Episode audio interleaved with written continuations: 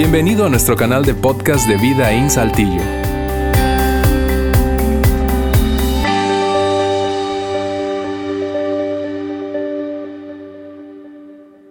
Muy buenas tardes, gracias por acompañarnos hoy aquí en Vidaín o a través de nuestra transmisión, incluso el podcast. Si ya esta reunión transcurrió para ti, estás ahora mismo escuchando eso que pasó el domingo aquí en Vidaín, qué bueno que te diste el tiempo. Estamos eh, nosotros en medio de esta serie que hemos llamado Lo que te hace feliz, lo que te hace feliz. Y mira, en principio déjeme animarte a ti, si por alguna razón te perdiste uno de los dos domingos apenas que han pasado eh, de la serie, voy a animarte a que visites nuestra página web, eso es www.vidainslt.org www.vidainslt.org y allí puedas escuchar ese audio que te perdiste por cualquier sea la razón o ver el video de ese domingo. ¿Por qué?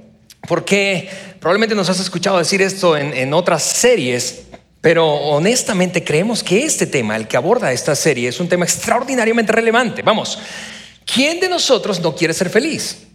¿Quién de nosotros no quiere ser feliz? Por eso es que no te quiero, no, no, no, no, no puedo dejar de animarte a que escuches eso que no escuchaste o lo veas ahí en la página web. Bien, pero a manera de repaso, en ese tercer domingo, rápidamente te doy un repaso de lo que han sido los domingos anteriores. En principio, esta serie está parada se sostiene sobre una pregunta base. Y la pregunta es, ¿qué te hace feliz? ¿Qué te hace feliz a ti? ¿Qué me hace feliz a mí? ¿Qué nos hace felices? Y la serie pretende, honestamente, eh, sobre todo si no has estado aquí hasta ahora en la serie, eh, te puede resultar un poco pretencioso de nuestra parte, pero Juan y yo hemos, nos hemos propuesto responderte esa pregunta, decir, decirte a ti qué es lo que te hace feliz, qué es lo que te hace feliz. Eh, yo sé que puede, te repito, sonar pretencioso. Eh, hablamos un poco más de esto al inicio de la serie, así que eh, si no estuviste, te, te, repito, puedes ir y escuchar ese mensaje en la página. Pero ¿qué te hace feliz? El primer domingo respondimos a esa pregunta de la siguiente manera. Ninguna cosa, dijimos, no hay una cosa que pueda hacerte feliz. ¿Por qué? Porque la felicidad tiene una naturaleza relacional, es más bien un quién o un conjunto de quienes. Hay uno o más quienes que están vinculados a tu nivel de felicidad y el mío. No por tener ciertas cosas soy más feliz y tú ya lo has probado a lo largo de tu vida, no importa si eres muy joven o estás bien avanzado en la vida, eso fue una manera polite, ¿verdad? Para no decirnos viejos. Pero no importa cuánta experiencia de vida tengamos, hemos descubierto aún por intuición o por las malas, que ninguna cosa puede hacernos felices, ningún carro, ningún objeto, ningún logro, sino que es más bien la felicidad viene del asunto relacional. El segundo domingo, es decir, el domingo pasado, eh, fue un mensaje extraordinario. Yo no sé si, si, no estuviste aquí, pero Juan abordó o citó un, un, un sermón, eh, de hecho el más famoso de Jesucristo, pronunciado por Jesús, conocido como el Sermón del Monte, para darnos una segunda respuesta a esta pregunta. ¿Qué es lo que nos hace felices? Y mira, no importa si tú te consideras un seguidor de Jesús, has abrazado las enseñanzas de la Biblia o del Nuevo Testamento, crees en Jesucristo o no, escuchando el Sermón del Monte, seguro tu cabeza puede o pudo, si no lo has escuchado, puede, si lo, escuchaste, pudo haber hecho, si es cierto, tiene todo el sentido del mundo eso que dijo Jesús.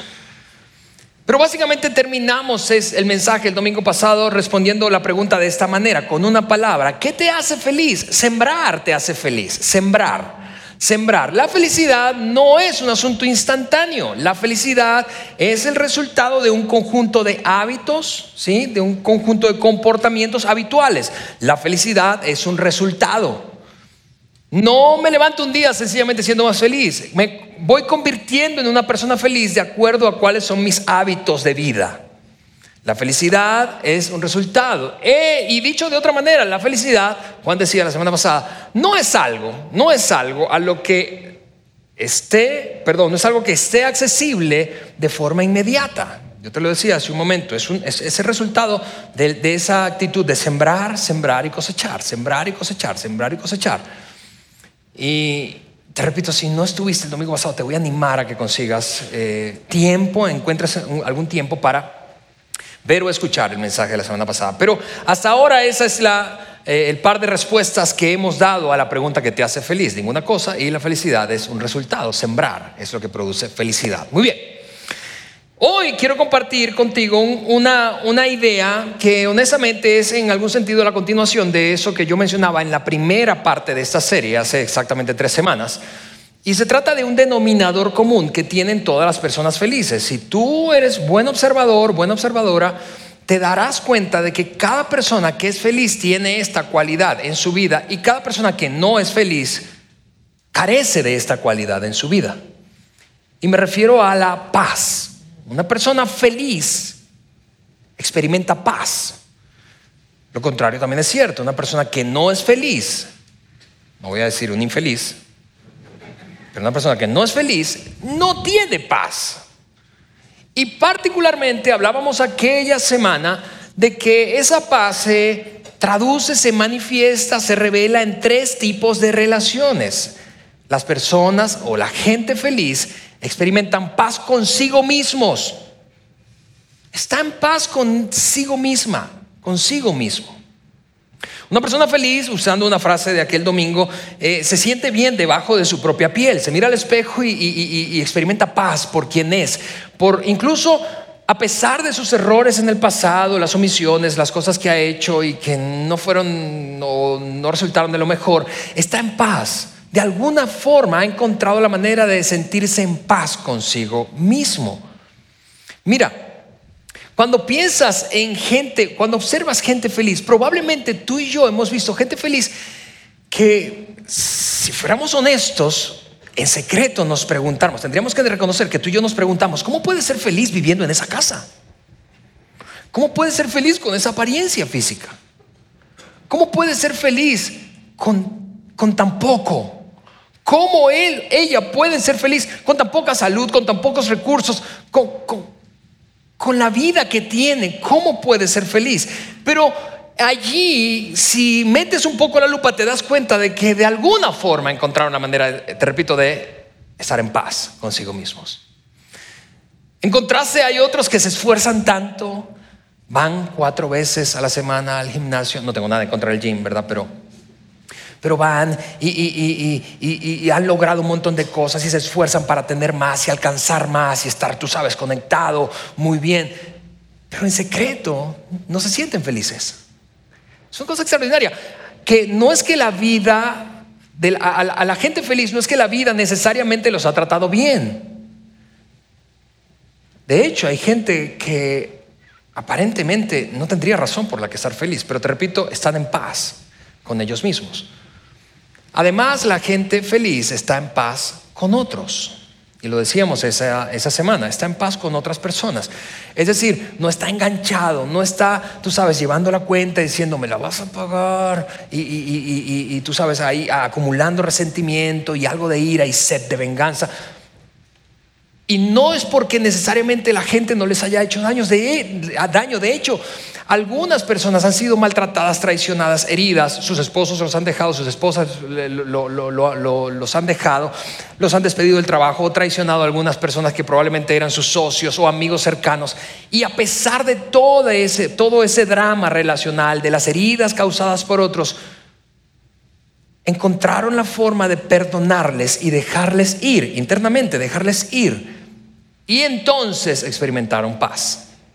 No están enganchadas. Y finalmente decíamos ese día, la gente feliz tiene paz con Dios.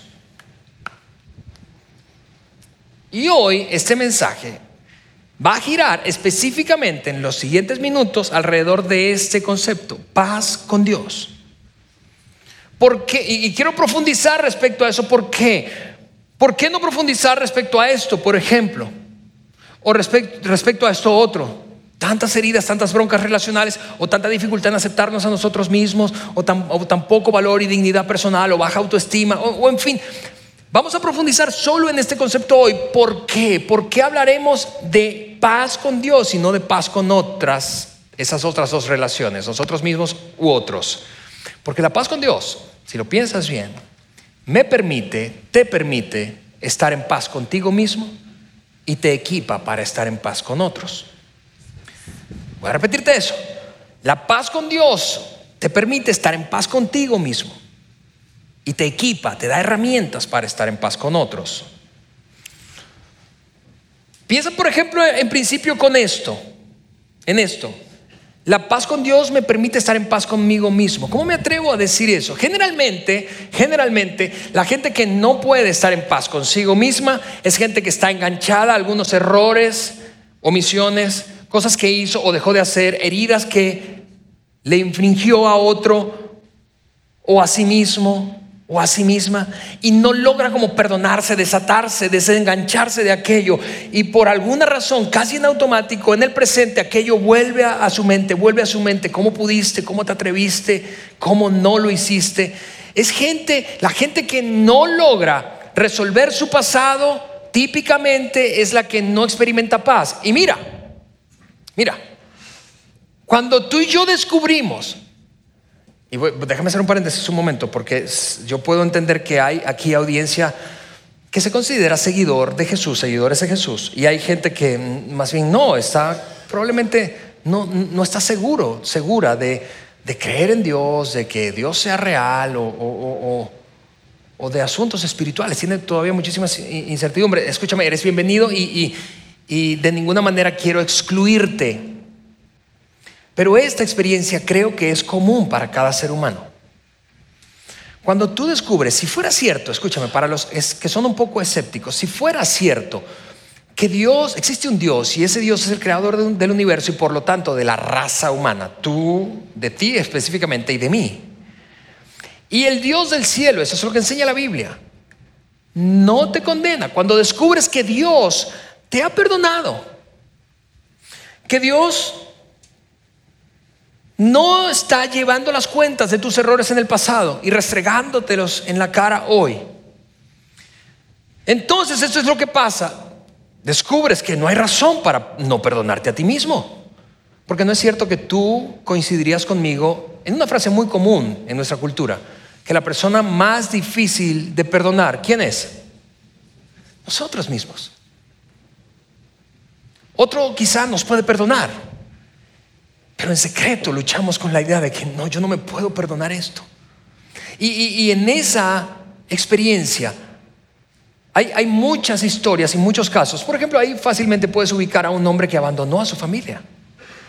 Y en secreto él por las razones que fuera lo hizo y quizá muchos dirían que justificadamente o injustificadamente, ese no es el punto, pero en secreto, en secreto él piensa, a pesar de que ella me perdone, a pesar de que él me perdone, mis hijos me perdonen, yo nunca podré perdonarme, nunca podré perdonarme el no haber estado en momentos que eran, en, los que era importante que yo estuviera.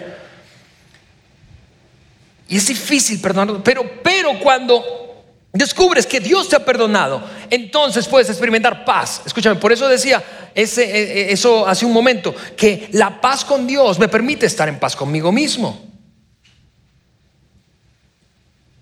Y al mismo tiempo decía, la paz con Dios me equipa para estar en paz con otros. Mira, si, si leyeras el Nuevo Testamento con, con, estos ojos, a la luz de eso que, de lo que hablamos hoy, del tema de hoy, de la paz, te darías cuenta que la ética, básicamente la ética de todo el Nuevo Testamento, ese segundo gran segmento de la Biblia, gira en torno a una regla que es muy conocida en la cultura popular como la regla de oro. Tú sabes, eso de trata a otros como quieres que te traten o como quieres ser tratado. Y eso es cierto. Es más, hay un desafío mayor en el Nuevo Testamento. Trata a otros como Dios se ha tratado a ti mismo.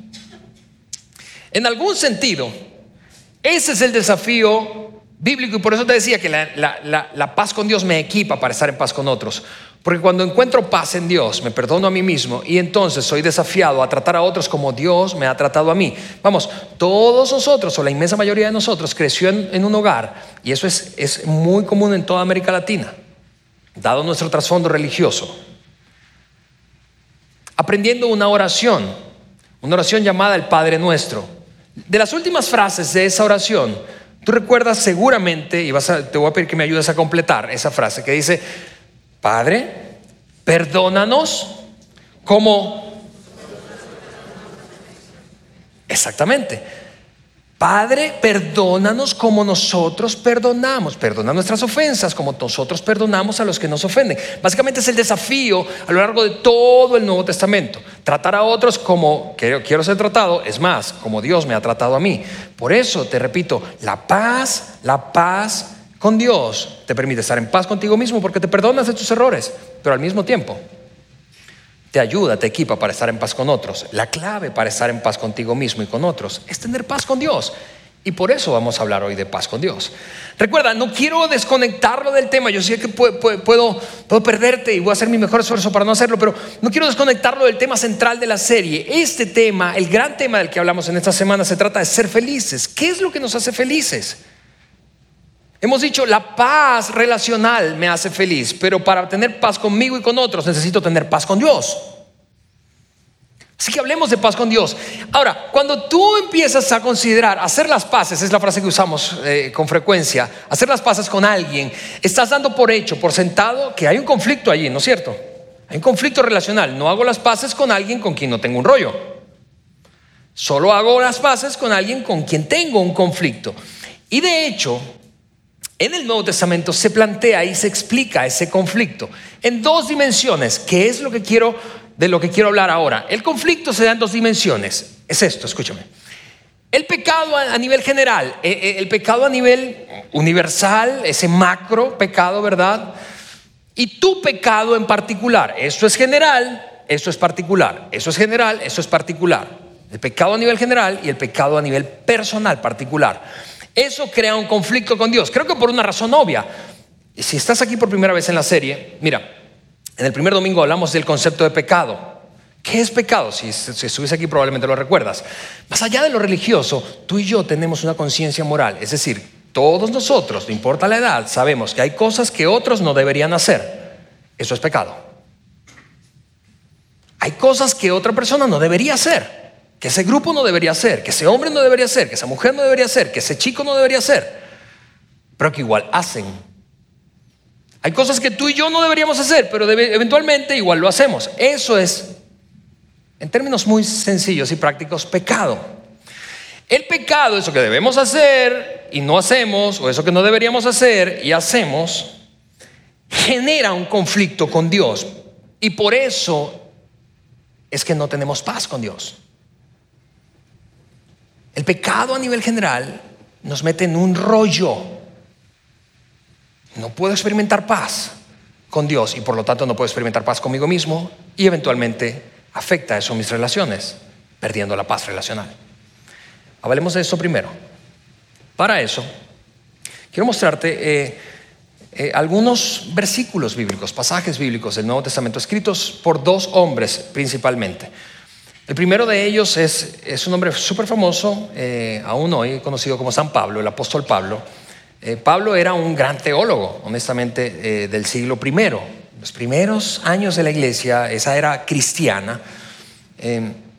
Pablo lo que hizo fue tomar las enseñanzas de Jesús y traducirlas en un, en un lenguaje a veces un poco técnico, por eso voy a tomar tiempo para explicarlo. Técnico desde el punto de vista teológico. Y el otro que revisaremos es es un par de pasajes escritos por un hombre muy cercano a Jesús, de hecho el más cercano a Jesús, según lo relata el Nuevo Testamento, él es conocido como Juan o el apóstol Juan. Hablemos primero de lo que escribió Pablo respecto a este conflicto general que se llama el pecado, ¿verdad? Pablo tomó la pluma y en alguna ocasión empezó a escribir a un grupo de personas que vivían, eran seguidores de Jesús, que vivían en una, en una ciudad muy importante llamada Roma. Por eso esta carta se llama Carta de Pablo a los Romanos. En el capítulo 5, eso es lo que escribió Pablo. Por medio de un solo hombre, el pecado entró al mundo. Es decir, él está dando por sentado que hubo una época remota en la que no había pecado en medio de la humanidad.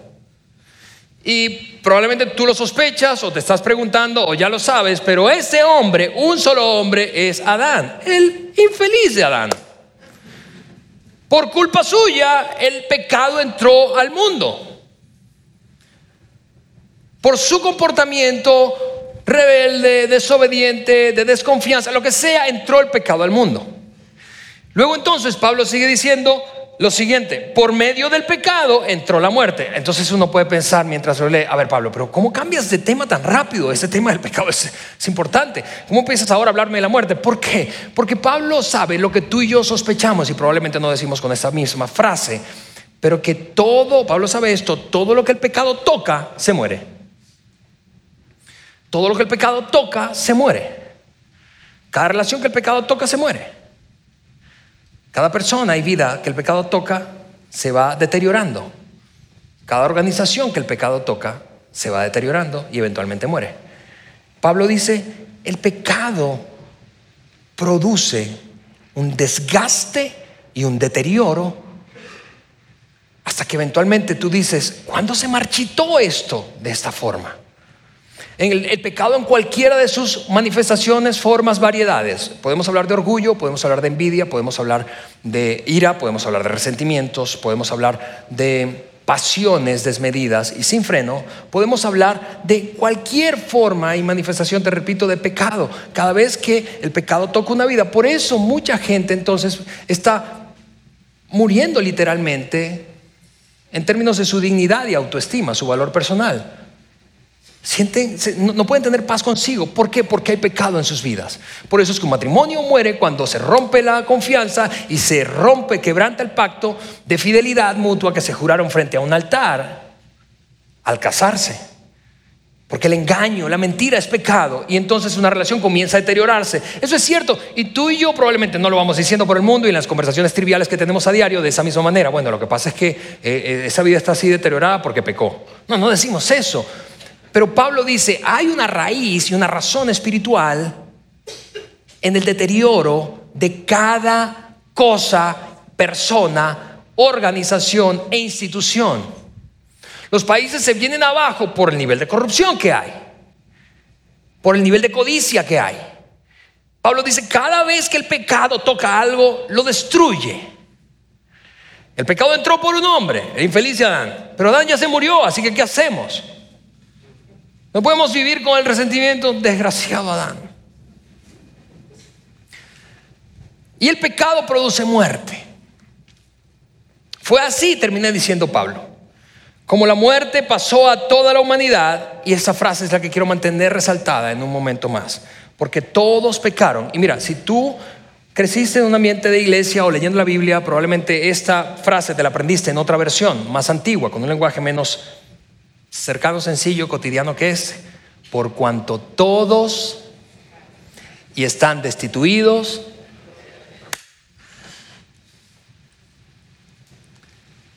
Dice Pablo, porque todos pecaron. Y tú dices, no, perdón, yo no pequé. Cuando nací yo no había pecado. Sí, pero por culpa de Adán, te repito, del infeliz de Adán, nosotros, es como si Pablo dijera, vamos, es como si hubieses nacido en el país equivocado. Naciste en el país equivocado y eso es injusto porque dices, yo no tengo culpa de que Adán haya pecado, ¿cierto? Pero eso no le quita al hecho de que eso siga marcándonos y siga siendo verdad para nosotros. Así que voy a dejar esto por un momento resaltado, esta frase, porque todos pecaron y voy a ilustrártelo de la siguiente manera. Te decía, es como si Pablo nos dijera, naciste en el país equivocado. Yo no sé qué nacionalidad tienes tú. Muchos de ustedes saben que yo no soy mexicano, yo casi soy mexicano, pero soy venezolano de nacimiento. Así que haber nacido en Venezuela tiene sus beneficios, sus consecuencias. Soy orgulloso de ser venezolano. Pero honestamente es injusto que yo haya nacido en Venezuela. Básicamente porque yo no escogí nacer ahí. Número dos, porque en términos de consecuencias, una de las consecuencias que yo experimento por haber nacido en el país que nací es que puedo hablar un solo idioma muy bien. Y eso está perfectamente bien y no me causa ningún problema, excepto cuando interactúo con un señor que se llama Juan Beriken, que ya se fue. ¿Por qué? Porque Juan, si tú no lo conoces, es un gringo. Y no solamente es un gringo, ¿verdad? Sino que se burla de ti, te hace bullying cuando tú no hablas bien inglés. Es una cosa terrible, es humillante, realmente es humillante. Lo que pasa es que uno ya ha desarrollado como piel gruesa.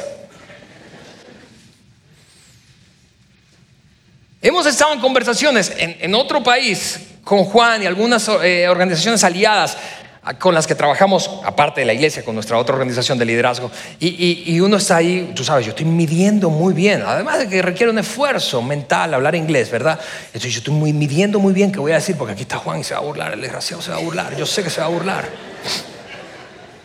Entonces, por eso te digo, no es justo que haya nacido en Venezuela, porque yo no lo escogí, pero además porque yo solo hablo un solo idioma muy bien.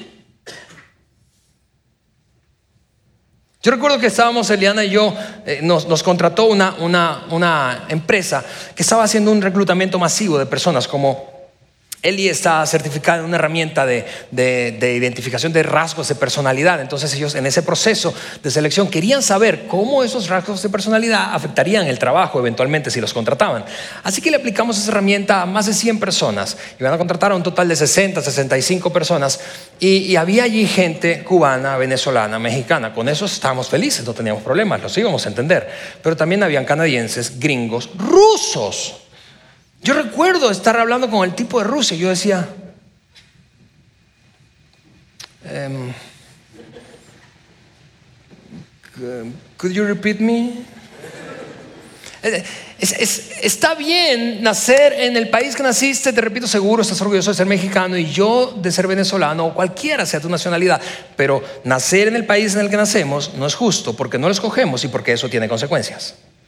Y por más que yo me esfuerce a hablar mi mejor inglés posible, por cierto, eso no me va a hacer gringo a mí en términos de nacionalidad. Porque tal vez alguien que esté aquí habla muy bien inglés y qué bueno, te envidio. Pero eso no te hace gringo. ¿No es cierto? Así que Pablo dice, todo el mundo pecó, amigos. No crean que porque hablan bien y se portan bien, ustedes este asunto no les toca. Y si tú aún tienes dudas de que naciste como en el país equivocado y eso te marcó en términos de, dejemos usar esta frase que es medio religiosa, como, como comportamiento religioso. Si tú tienes dudas, pregúntale a alguien que te conozca muy bien y él te va a decir, ni me enseñes el pasaporte. Yo claro que sé que tú eres una persona con comportamientos pecaminosos. Pregúntale a tu esposa, o a tu esposo, o a tus papás o a tus hijos. Pregúntale a tu socio, a tu socia. Vamos, todos pecamos. Es una consecuencia injusta, pero es verdad. Y quiero ilustrártelo mostrándote una imagen que si creciste en la iglesia probablemente esto te va a trasladar así como a la escuela bíblica dominical. O algunos, yo recuerdo que habían, todavía existen por cierto, me puse a investigar, unos, unos folletitos, eran una especie de librito así rectangulares que ilustraban muchas verdades espirituales y era una manera de compartir nuestra fe, se llamaban tratados chic. Y, y esa imagen probablemente te va a recordar eso, pero que ilustra honestamente bastante bien esta realidad de que nacimos como en el país equivocado en términos del pecado y cómo eso afecta, genera un conflicto entre nosotros y Dios. Mira esa imagen. Tú y yo nacimos aquí. Esto es la nación del pecado. Es injusto, pero es verdad. Y del otro lado está Dios. Y Él está en una nación de luz, de justicia total, de bondad total, de verdad total. Y hay un abismo entre tú y Dios, entre yo y Dios. No podemos hacer nada, escúchame, así como esforzarnos y hablar mejor inglés no nos da la nacionalidad norteamericana o inglesa, portarme bien Imitar los comportamientos que son de acá no me hacen pasar de acá a acá. ¿No es cierto? En algún sentido necesitamos un puente. Ese puente fue provisto por Dios y es lo que enseña Pablo. Y voy a mostrarte ese puente que por cierto es la razón por la que la iglesia se reúne. Este puente se llama Jesucristo. Y eso lo aprendimos quienes somos seguidores de Jesús hace muchísimos años. Es una cosa que puede parecer muy básica, pero es extraordinariamente contraria a la cultura en la que tú y yo crecimos, sin importar cuál sea nuestro trasfondo religioso. ¿Por qué? Porque tú y yo crecimos creyendo, si me porto bien, me puedo pasar de aquí para acá. Pero lo que Pablo dice, amigos, eso es imposible. Todo el mundo pecó y por más bien que te portes, no puedes pasar de aquí para acá. Y por eso Dios decidió, y lo dice Pablo ahora en otra de sus cartas, de una manera muy, muy, muy, muy clara, eso se lo escribió a un grupo que vivía en una ciudad en el Asia Menor, en aquella época llamada Colosas. Mira lo que le escribió en el capítulo número uno. Pues Él, Dios mismo, nos rescató del reino de la oscuridad, es decir, aquí en esta tierra del pecado donde nacimos, reino de oscuridad, y nos trasladó al reino de su Hijo amado. No podíamos trasladarnos por nuestros propios medios, Dios tuvo que enviar a su Hijo, y esta es una verdad, escúchame, extraordinariamente liberadora del cristianismo, del mensaje bíblico. No hay manera de estar en paz con Dios sino a través del sacrificio que Jesucristo hizo. El conflicto que tenemos, te repito, se da en dos grandes dimensiones. Hay un asunto del pecado general, nacimos en el país equivocado, tengo la nacionalidad equivocada y eso es injusto, pero es verdad. Y no puedo hacer nada para cambiarlo, no puedo, aunque imite el, acento mexicano, no puedo hacerme mexicano. Bueno, este país tiene unas políticas migratorias tan nobles que puede que yo me haga mexicano, pero, pero este es el punto. Nacimos en el país equivocado y necesitamos que Dios nos traslade, como dice Pablo, de este reino a aquel reino. Vuelve Pablo a escribirle a los romanos en otro capítulo.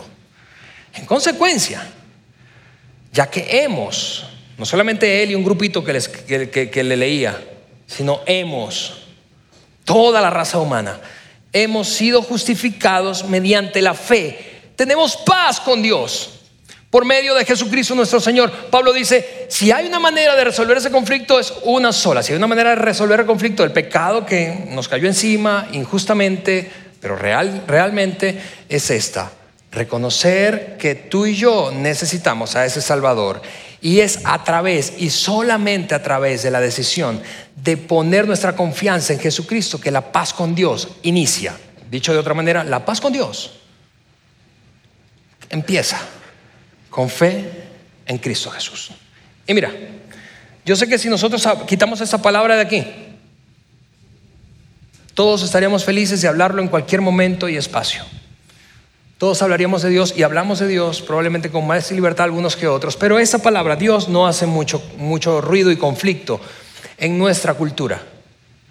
De hecho, tenemos hasta dichos, decimos, todas las religiones enseñan básicamente lo mismo y, mira, eh, eh, todos los caminos conducen a, a Roma, a Dios, quitamos Roma por Dios. Pero cuando metes esta palabra, ¡uh! los pelos se paran y el ambiente se pone tenso, hasta los que no tenemos pelos. Tú habla de Dios donde quieras, pero cuando tú dices Jesucristo, hey, aguas. ¿Sí o no? Y yo quisiera decirte que todos los caminos conducen a Dios. Y que todas las religiones se van a llevar a tener paz con Dios. En verdad yo quisiera, pero no puedo. Porque lo que enseña la Biblia es que la única manera de resolver tu conflicto y mi conflicto con Dios es este. Fe en Cristo. ¿Qué significa eso? Eso significa que tomamos la decisión de abrazar estas verdades básicas. Que Jesús es quien dijo ser, que hizo lo que dijo que haría, que murió completamente, no medio muerto, murió y resucitó al tercer día. Y todo eso lo hizo para darme paz con Dios y resolver mi conflicto relacional con mi Padre Celestial. No tengo tiempo para mostrarte otros pasajes, pero Pablo o, los eruditos creen que Pablo pronunció esta frase, no hay otro mediador entre Dios y los hombres, sino Jesucristo. Eso es odioso, yo sé que puede generarte un conflicto y tú dices, no, pero yo no, mm, es más cómodo, es más... Eh, light, hablar de Dios de manera así etérea, atemporal, abstracta.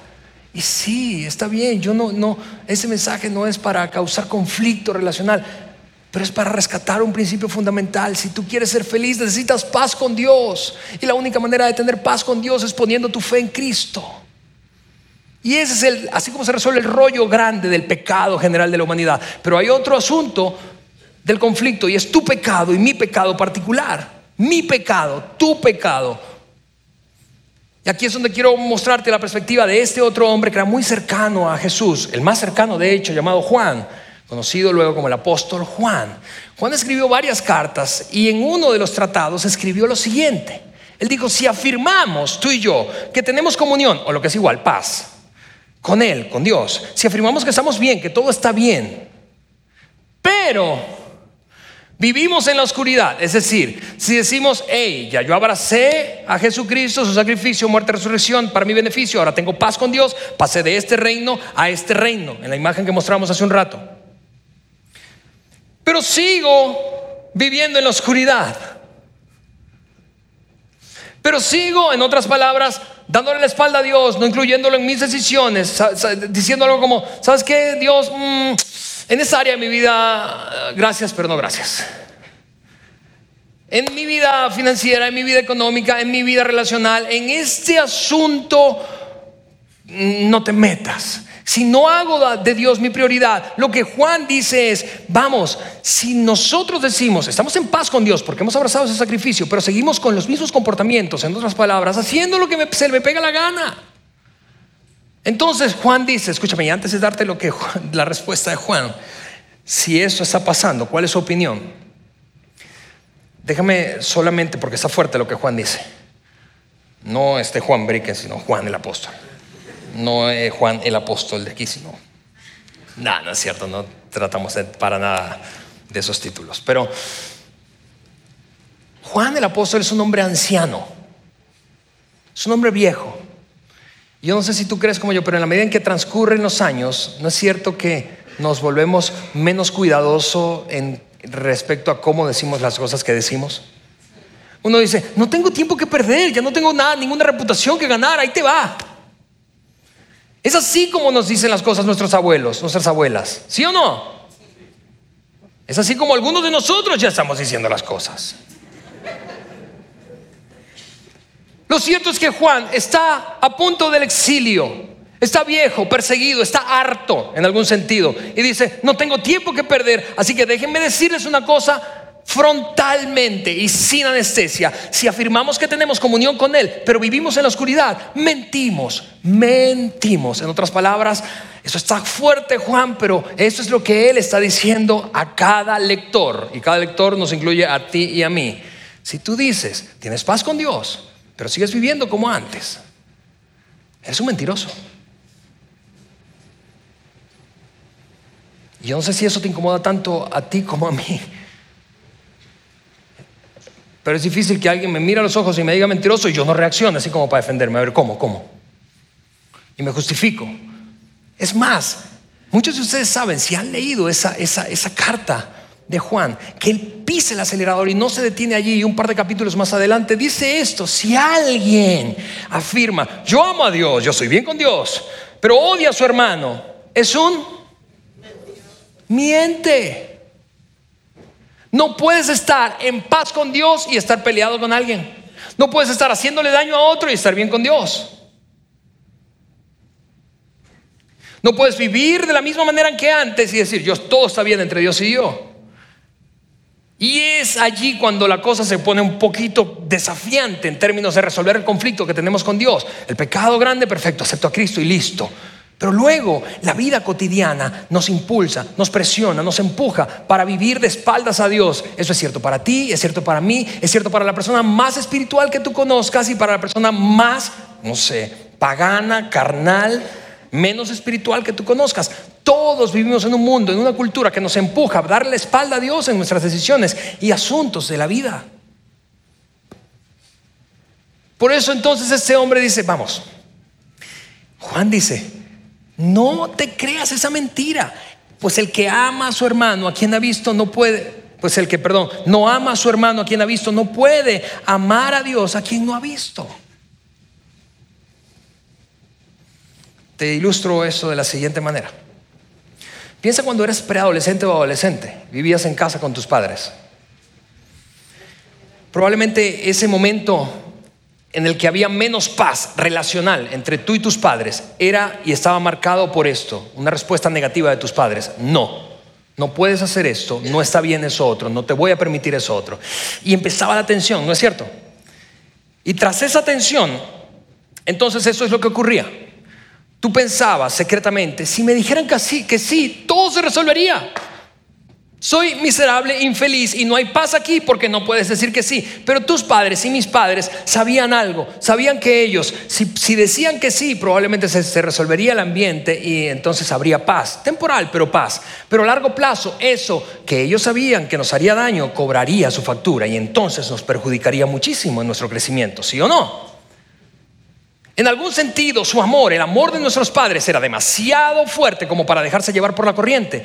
Es exactamente lo mismo con Dios. El amor de Dios es demasiado fuerte como para dejarse llevar por la corriente y decirte, sí, sigue viviendo así, en ese desorden de vida, no pasa nada, estamos bien. No, porque tú y yo sabemos que ninguna relación funciona así, ninguna relación saludable funciona así. Cada relación, mira, es como si si tú le dijeras, ah, alguien te hizo daño, te ofendió, te hirió, te menospreció, te insultó, y luego viene arrepentido y te dice, oye, perdóname, de verdad, me arrepiento, lo hice mal. Y tú dices, está bien, te perdono, pero se da la vuelta y empieza a hacer lo mismo otra vez. ¿Cómo puede haber paz en una relación así? No hay paz, ¿no es cierto? Es la naturaleza de cualquier relación. Por eso, en algún sentido, la paz inicia, inicia. La paz con Dios, y eso es la manera de resumen, inicia con fe en Jesucristo. Pero la paz con Dios solo se sostiene con sumisión a Jesucristo. Y esta parte es odiosa, yo lo sé. Es más difícil eso, seguramente. Pero yo puedo tener paz inicialmente con Cristo y resuelvo el conflicto de todo ese pecado de Adán. Pero luego, si quiero seguir viviendo en paz, que está conectada a la felicidad que experimento, que es lo único que me permite estar en paz conmigo mismo y en paz con otros, y por lo tanto ser feliz. Necesito someterme a Jesucristo. Esa palabra, yo sé, en, tiempos actuales eso es como grosería. ¿Cómo someterme? ¿Qué? Casi ni usamos esa palabra está cada vez más borrosa en nuestro diccionario, en nuestro léxico, porque siempre tiene una connotación negativa. Pero en este caso es al revés. Es como cuando tú te relacionas con tus hijos. Tú dices, vamos, no es que yo me muero porque por ser adorado y, y tengo un problema de egocentrismo. No, es que hijo, necesitas someterte a mí para que la relación avance y tú prosperes y te vaya bien en la vida. Cada padre sabe eso. Y cada hijo lo ignora probablemente hasta que se convierte en padre. Miren lo que vamos a hacer a continuación. Eso es lo que haremos. Yo le he pedido a, los muchachos, a Jerry y a Jacob, que nos dirijan en, una canción que quiero que escuches, más, que cantar, que prestes atención a la letra. Y, mientras ellos se preparan allí, eso es lo que quiero eh, eh, pedirte que hagas según sea tu caso, durante la canción, mientras reflexionas en ella. Vamos, Dios, Dios quiere que seas feliz. Para eso necesitas tener paz, contigo, con otros, pero para eso necesitas resolver el conflicto con Dios. Y probablemente muchos de ustedes aquí van a, por primera vez a tomar la decisión de poner su confianza en Jesucristo. Y es lo que quiero que hagas durante la canción. Algunos otros van a decir, sabes que yo, yo ya puse mi confianza en Cristo, pero honestamente hoy no siento paz con Dios. Quizá ese momento sea para decirle, Señor, quiero someterme a ti otra vez y caminar de acuerdo a lo que tú esperas de mí. Cualquiera sea tu caso, toma este momento como un momento, un momento personal allí y yo regreso contigo en un momento para terminar la reunión. Vamos muchachos.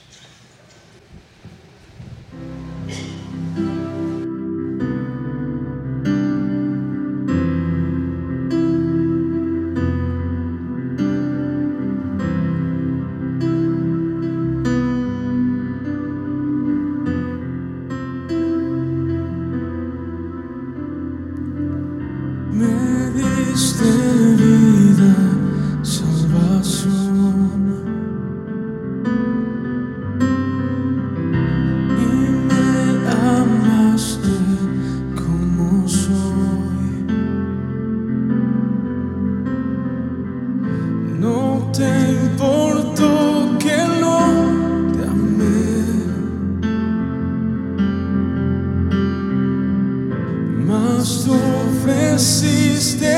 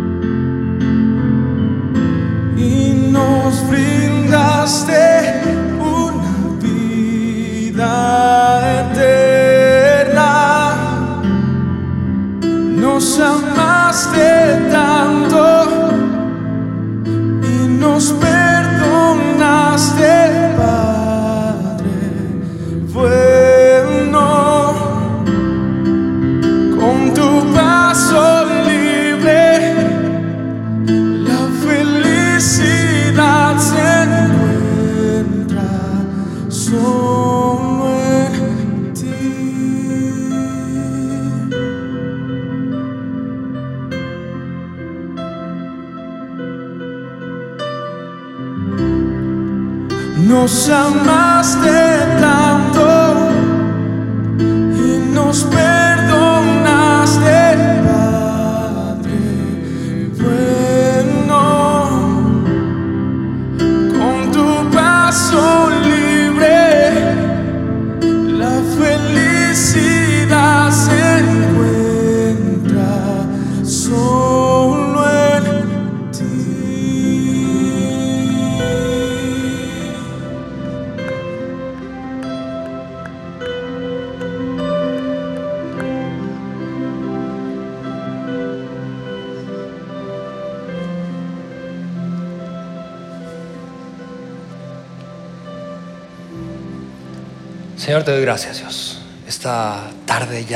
irnos. Gracias por permitirnos resolver ese conflicto, Dios, entre tú y nosotros, depositando nuestra confianza en ti, Jesucristo. Y gracias por darnos la oportunidad constante de volver a abrazar tus principios y dejar de caminar de espaldas a ti, Señor, someternos a ti. Gracias. Por eso podemos tener paz.